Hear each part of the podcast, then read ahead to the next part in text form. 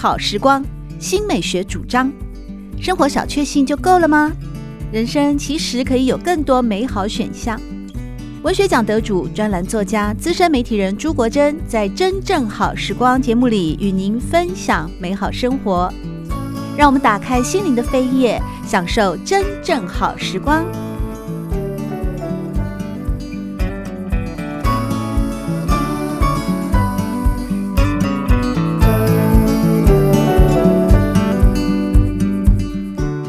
回到真正好时光，我是朱国珍。今天节目和大家介绍的是二零一九年的诺贝尔文学奖得主彼得·汉德克。彼得·汉德克是出生于奥地利，但是用德语来写作的重量级的作家。他曾经改编他自己的作品《左撇子的女人》，并且担任导演，获得坎城影展的最佳影片提名。而在今天呢，我们是透过他的小说。在漆黑的夜晚，我离开了我安静的房子。这个文本呢，来向读者们、向听众朋友们介绍这位诺贝尔文学奖的得主。这本书的译者佟雅丽，他说，在二零一九年，汉德克获得诺贝尔文学奖的时候，已经很老了。当然，他的著作非常的多啊，多到让读者们。目不暇给，而过去呢，彼得·汉德克的代表作是《梦外之悲》。这本书名的德文的原文是 “Wunschloses Unglück”。因为是德文，所以刚才是用 Google 翻译念出来给大家听的。这个德文呢，并不好翻译哦，因为光是这个书名，也就是大家刚才所听到的。Wunschloses Unglück，就开始了一场词语的游戏，因为这是汉德克自创新词，它的意思是幸福的别无所求，而汉德克呢，将这个字 Unglück 改成了不幸，有一种将悲伤的毛再往下、再往下降到了看不见的深海之感。而他是如此单溺于此，却又带着某种距离，也就是穿越了悲喜，用淡漠的眼神去看这部以他母亲之死为雏形的小说。那么，既然书名不可翻译，英文版的标题就有了自由的空间，《A Sorrow Beyond Dreams》。这是美国犹太翻译家劳夫曼海姆。他在德语版问世三年之后的一九七五年所赋予的英文版的书名。一九九五年，时报出版了这本作品，译者陈素新沿用了英文的书名，译为《梦外之悲》。中国大陆的德语教授韩瑞祥则是在二零一三年推出了汉德克一系列的作品，而这部小说由翻译者顾牧。聂军共同了翻译，书名是《无欲的悲歌》。根据韩瑞祥教授的观察，这部小说是标记着汉德克从语言实验到叙事模式的过渡与转向，近乎写实的自传文学，也代表了四七社，也就是前面所提到的普林斯顿大学的四七社文学的新转折。最近出版的繁体中文的翻译，佟雅丽呢，他和大家也分享了，在他接下了这部中篇小说《梦外之悲》的翻译过程。他认为自己尽管已经翻译了《梦外之悲》，其实仍然是在学习当中，而感受到一种重责大任。仔细读过汉德克在一九九七年出版的小说《在漆黑的夜晚，我离开了我安静的房子》，他认为书中的语言结构是可以掌握的，也因此就接下了这本书的翻译。二零二零年的夏天，佟雅丽在疫情期间密集地翻译了这部小说，而在写作、翻译、教学和研究之间呢，她决定放弃全职工作，将时间让位给翻译，也因此才能够专注在汉德克的字里行间，而没有后顾之忧。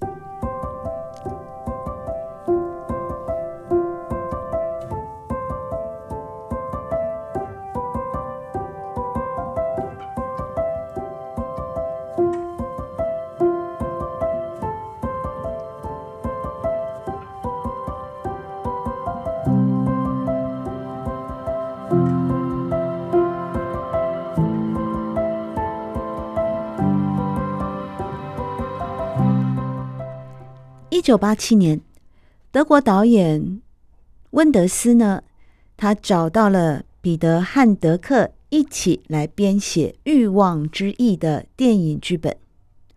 而汉德克当时刚写完了一部小说，他告诉温德斯说：“我完全精疲力尽了，我没有任何语言了，我可以帮你制作一些场景，就这样，没有任何结构，没有剧本。”他们花了一个礼拜的时间，思考了十几种关键性的情节。接着，汉德克开始了他的独立作业。温德斯导演说：“每周我都会收到装满对话的一封信，没有任何的指示或是描述，而那些对话就成为了欲望之翼，窜流人间的秘密与耳语。”彼得·汉德克所写的诗。也成为了电影开场的独白。这首诗《孩子之歌》贯穿了整部电影。然而，这首诗呢，时常被翻译作为“童年之歌”。我们来听听它的德文的诗的标题：“Lied vom Kindsein”。Google 翻译是关于小时候的歌曲。然而，作家吴于轩呢，他在这篇对于彼得·汉德克的持续时间的文章评述当中，认为这个德语的片名呢，它比较接近英文的 “being a child”。这不是一段具有时间性的童年时光，而是一种成为孩子的状态，是不受时间和空间的制约，对一切都敞开，也不去过滤。也因此呢，吴于轩就将这首诗翻译为《孩子之歌》。现在就来为各位朗读《孩子之歌》这首诗的全文。当孩子还是孩子的时候，他走路摆动双手，觉得小溪就是河流，河流就是洪流，而这个水坑，就是大海。当孩子还是孩子的时候，他不知道自己是个孩子，一切对他来说都有灵魂，所有的灵魂都是一体的。当孩子还是孩子的时候，他对任何事没有意见，没有习惯，他常常盘腿而坐，飞快奔跑。头发乱成一团，拍照没有表情。作家吴于轩在导读这首诗的时候呢，他说：“诗中的孩子追问我是谁？为什么我是我而不是你？为什么我在这里而不在那里？时间从什么时候开始？空间在哪里结束？”阳光下的生活不只是一场梦吗？当孩子还是孩子的时候，浆果装满他的手，现在还是这样。新鲜的核桃让他的舌头生涩，现在还是这样。他等待第一场雪，现在还是这样。诗的最后一段。彼得·汉德克是这样写的：当孩子还是孩子的时候，他把一根棍子当作长矛丢到树上，直到今天，他还在战斗。吴宇轩接着写，就像天使之眼。彼得·汉德克并非带着诗意的眼睛去凝视孩子的成型，而是敞开时间的向度去看见孩子的每一寸转变都在体现诗意。无所不在的诗意，就是生命的发展轨迹本身。诗意不是被创造出来的，诗意是被指认出来的，就像孩子认出天使。汉德克认出生命的诗意，于是他在诗里一再提醒我们：现在还是这样。如果温德斯透过了欲望之翼，在荒芜破败的土地上树立了一座展现生命韧性的纪念碑，那么汉德克《孩子之歌》面向的未来，并非恢复童年，而是要我们回到孩子的状态，全心全意。记起创造的本能，记起这个水坑就是大海。持续时间也可以作为一种进入汉德克小说，在漆黑的夜晚，我离开了我安静的房子的暂时依靠。诚如我们在节目的前段介绍的故事内容，这个主角药剂师住在一个很难进去也很难出来的村落，他驱逐了儿子。与分居的妻子住在一起，他阅读中世纪史诗，独自在餐厅吃饭，在冰冷的河里游泳，在树林漫步，热爱蕈菇，拥有敏锐的嗅觉。汉德克擅长书写一种情境，例如光是怎么隐退的。在我们跟随他的叙述而适应了黑暗的全幅笼罩之时呢，也不要把焦点放在那仅剩的微光里，因为一开始就问错问题了。该问的是他怎么调度黑暗，怎么铺排黑暗的层次。细读这本小说的连续几个段落，就可以看见之前过渡到之后，当黑暗的深度一被敞开。光就显得无足轻重了。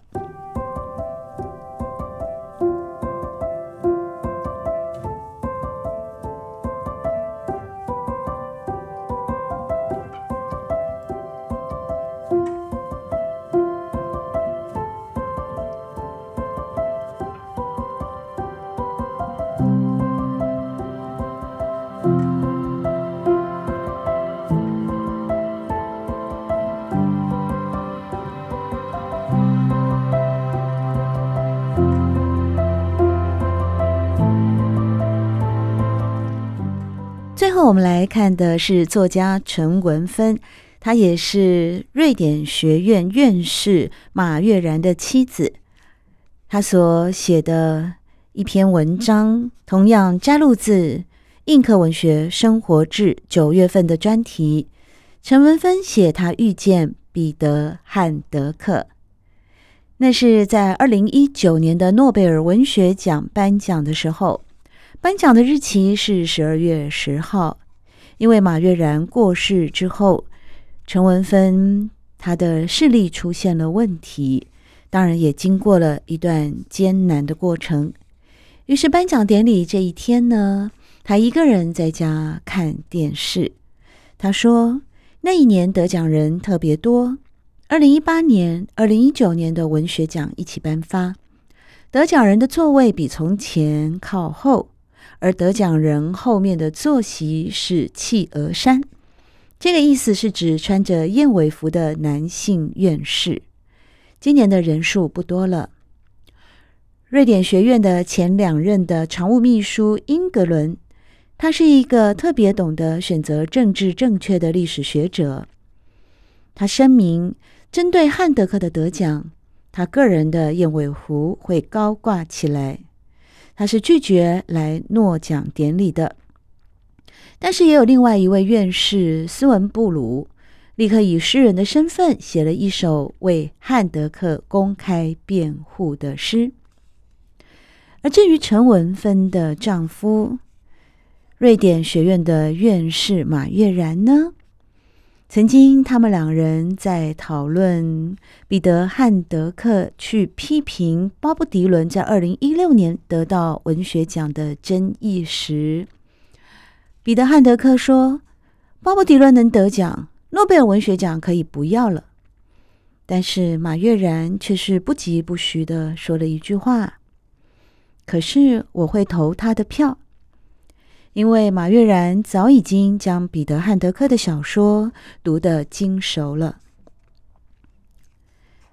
陈文芬继续描写文学行家可以深究那两名院士的作为。英格伦他本身就是一个欧洲知名度最高的历史畅销书作者、战地记者。在汉德克得奖之初，有一家晚报《快报》文化版的主编要求英格伦出来指责汉德克对塞尔维亚战争的态度。究竟是谁发动了战争？那位主编问英格伦：“你不是在战争现场吗？”汉德克说的是塞尔维亚的战争，也是西方媒体偏见的受害者。而另外呢，他还很受到关注的话语是：相对来说。塞尔维亚的战争的杀戮不是种族灭绝的大屠杀，而是兄弟相残的战争。英格伦的专长在于历史，陈文芬认为呢，英格伦的文学修养并不凸显。另外一位瑞典院士为汉德克辩护的斯文布鲁是语言学家，也是诗人，他当时还是诺贝尔文学奖的五人小组之一。斯文布鲁常年住在巴黎，在法国当文学教授。他与家族人士坚持讲瑞典语的时候，只使用他的母语斯科纳省的方言。这个省份接近丹麦，象征着古代丹麦与瑞典文化的不可分割。另外一位院士，也就是陈文芬这位作者的丈夫呢，马悦然，他的少年时代是在那个省份成长的，也因此呢，在学院开会的时候，马悦然也会全程用斯科纳方言跟斯文布鲁对话，让大家望而生敬。法国作家蒙迪安诺得奖的时候，斯文布鲁担任颁奖演说人。当他走上讲台时，陈文芬看到王后，瞬间机警地翻开了节目手册。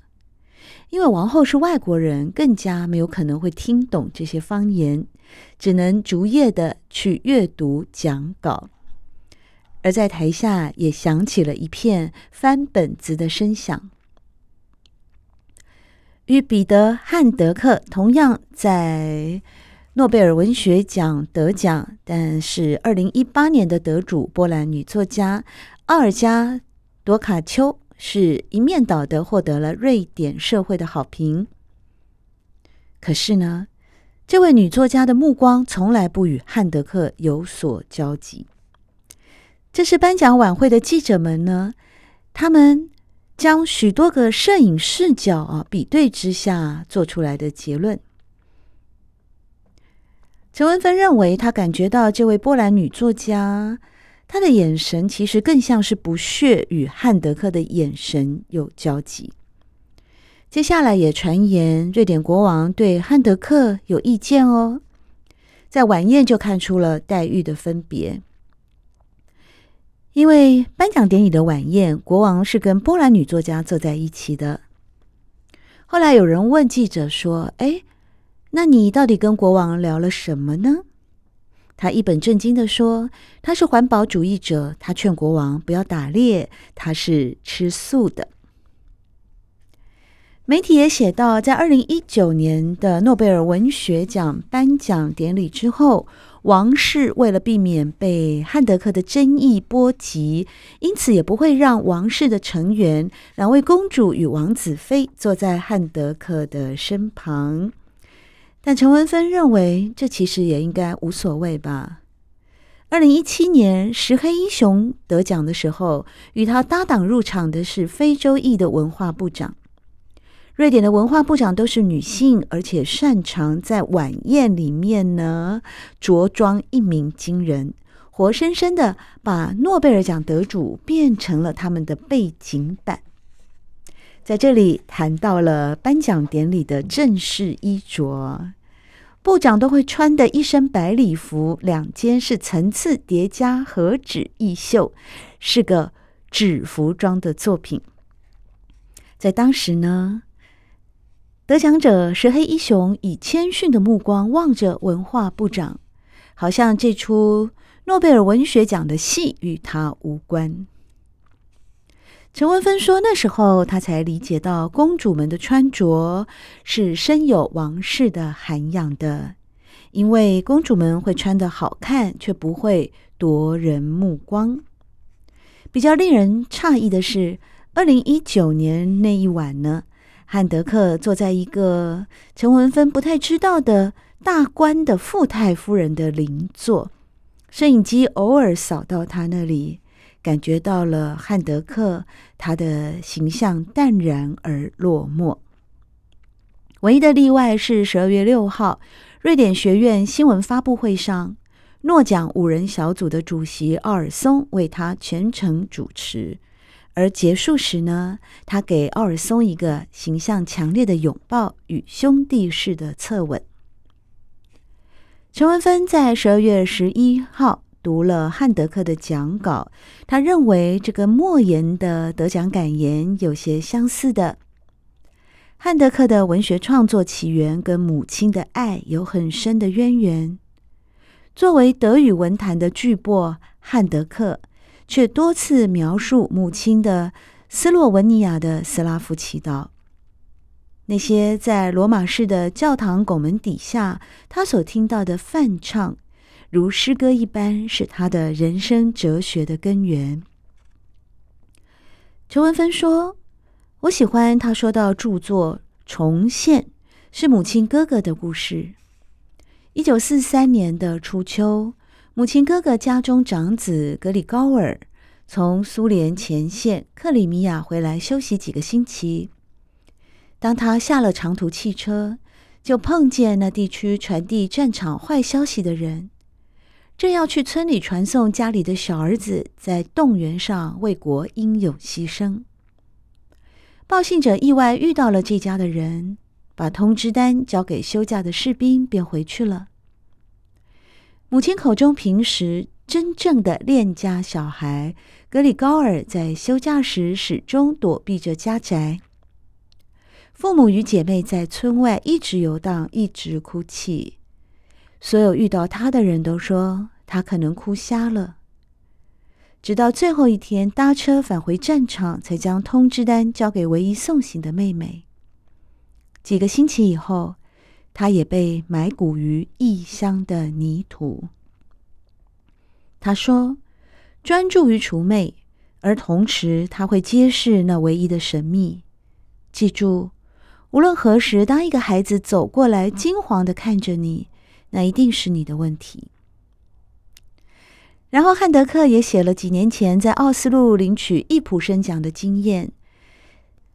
他说的不是剧作家易卜生的故事。而是在克努特·汉姆生小说《饥饿》，马悦然呢曾经很详细的教导陈文芬，鲁迅最欣赏的北欧作家汉姆生的作品。但是很不幸运的是，汉姆生的生前与死后与纳粹牵扯不清。汉德克似乎也继承了汉姆生的命运，在领奖过程遭到了群众抗议。而在此也隐喻了他的斯德哥尔摩之行。于是呢，汉德克在奥斯陆随时都有五六个保镖。他与保镖共度了一个下午、晚上与深夜。他们坐在安静的酒吧，面对大海。其中一个拿出了手机的存档，读了几首诗，都是非常深情细腻的那种。后来，汉德克一个人在奥斯陆游荡。他在一家书店灯光照亮的橱窗看见了一个男人的身影，转过身来，指着橱窗的一本书说：“看哪，那是我的第一本书，今天出版的。”他很快乐，只有孩子才会那样快乐。他散发的快乐，只有写作者的快乐温暖我，且永不冷却。陈文芬那一天正要去中国超市，但是他不小心迷路，走到了文化中心的门口，看见水晶柱发着红色的灯光，许久不曾感受到斯德哥尔摩夜晚的美丽。走着走着，他就走到了马悦然生前最喜欢的越南馆子去吃饭了。傍晚接近六点，一分不差的，他走在国王街上，就在国王电影院门口。此刻人群最多的街市，陈文芬说，他看见了一个男人戴着马悦然一模一样的深色礼帽朝他走来。那是马悦然在布拉格买的帽子，很少人有那样的帽子。而这个迎面而来的人呢，穿着一身的皮风衣。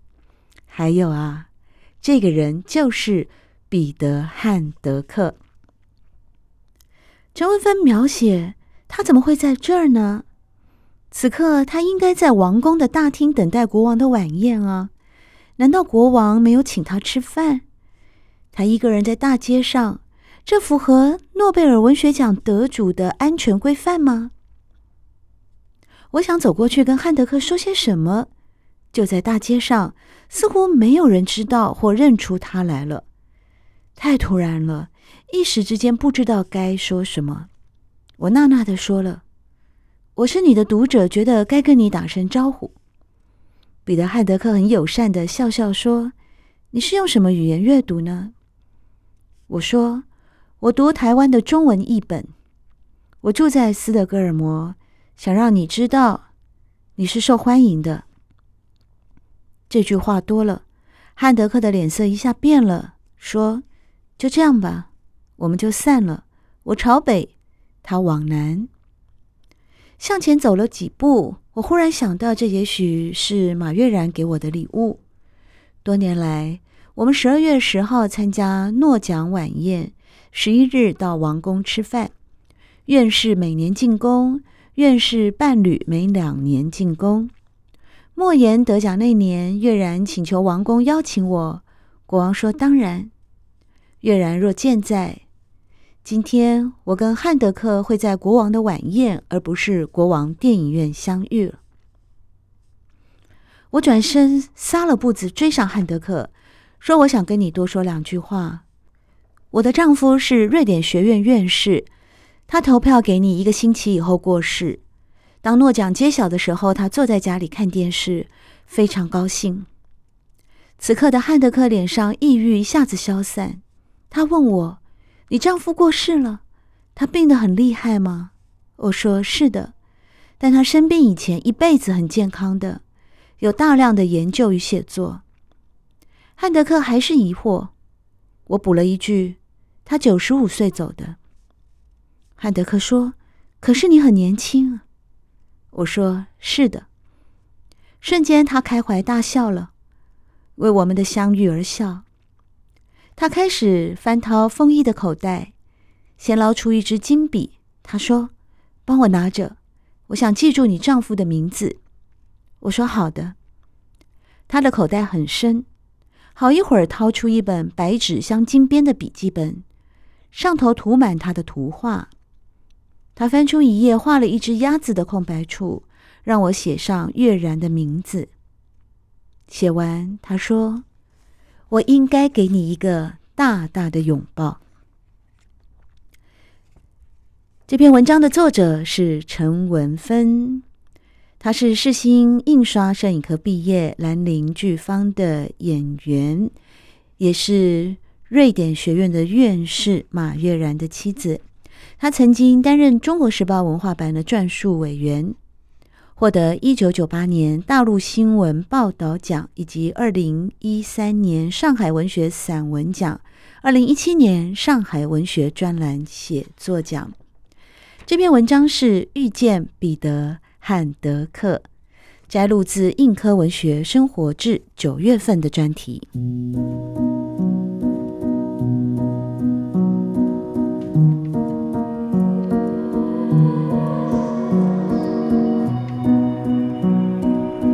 好时光》每个星期六早上八点钟到九点钟在汉声广播电台全国联播网播出。